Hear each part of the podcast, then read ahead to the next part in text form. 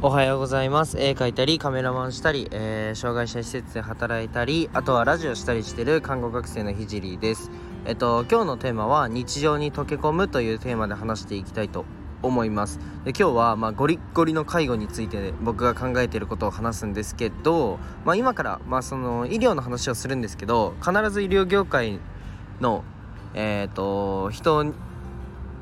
以外にもまあためになる。なるほどねというふうに思っていただけるような話ができるように頑張るので、まあ、最後までお付き合いください。では、まあ、早速本題なんですけどまず介護って何だって思われると思いますので、まあ、少し、えー、説明をすると介護とは、まあ、ズバリその人の日常を支えるものです。で介護が必要なえー、人には知識なのか精神なのか身体なのかわからないんですけど、まあ、何かしらの形で、まあ、自分の力だけで生活することが困難な人に対して、まあ、その困難になってしまった部分に介入していくのが介護だと思っています。で、いや、介護とはこうこうこうでこうなんだというコメントは受け受け付けないです。で、3年間医療を勉強しつつ、介護施設を回っている僕の考える介護はここです。じゃあ、えっと、看護、看護って何？と思うと思うので、ちょっと説明しますね。で定義はちょっとうざいと思うんですけど、いきますよ。えっと、まあ、個人や家族、地域社会が最大限の健康を取り戻し、できる限り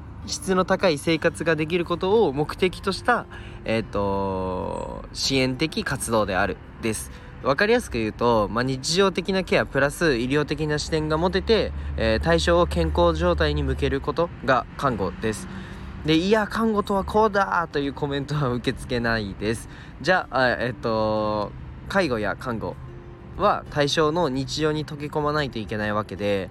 まあ、介護士さんでよくいるのが、えっと、こうやってケアをしてとか、えっと、これはダメ、こうやってコミュニケーションをとってと、まあ、何かとスタッフにも、うんと、なんなら利用者さんにも制限をかけてしまう人がいます。まず、えっと、日常って何かを自分に置き換えてほしいんですけど、まあ、いろんな人とコミいろんなコミュニケーションをとってますよね。あと、いろんな、なんだろうな、えっと、生活様式があると思うんですけどじゃあ、えっと、精神疾患で治療上の制限がない限りは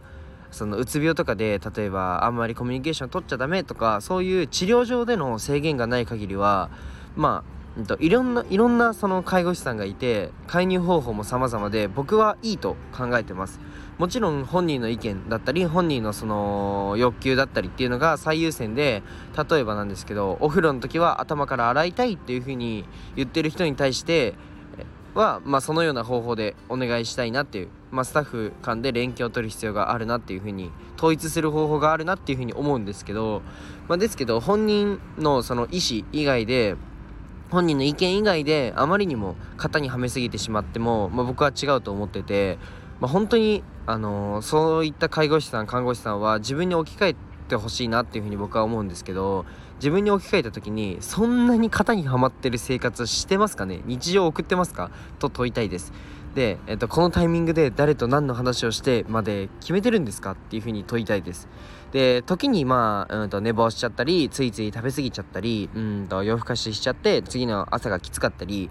でもそれが日常じゃないですか。みんなそうやって生きていますよね。きっちり起きる人もちろんいますよね。でもそれもなんか何分かの誤差があったりうんと時には本当に寝れなくて夜中携帯いじっちゃったりって絶対あるじゃないですか。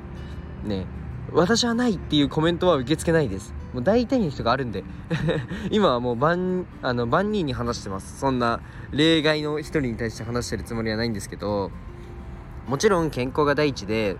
まあね疾患につながるような日常は、えーと、整える必要があります。例えばメタボの人が、えーと、メタボリックシンドロームって診断を受けた人が食べ過ぎてるのはもちろん違うしなんだろうな、うんと、そんな感じでせ、え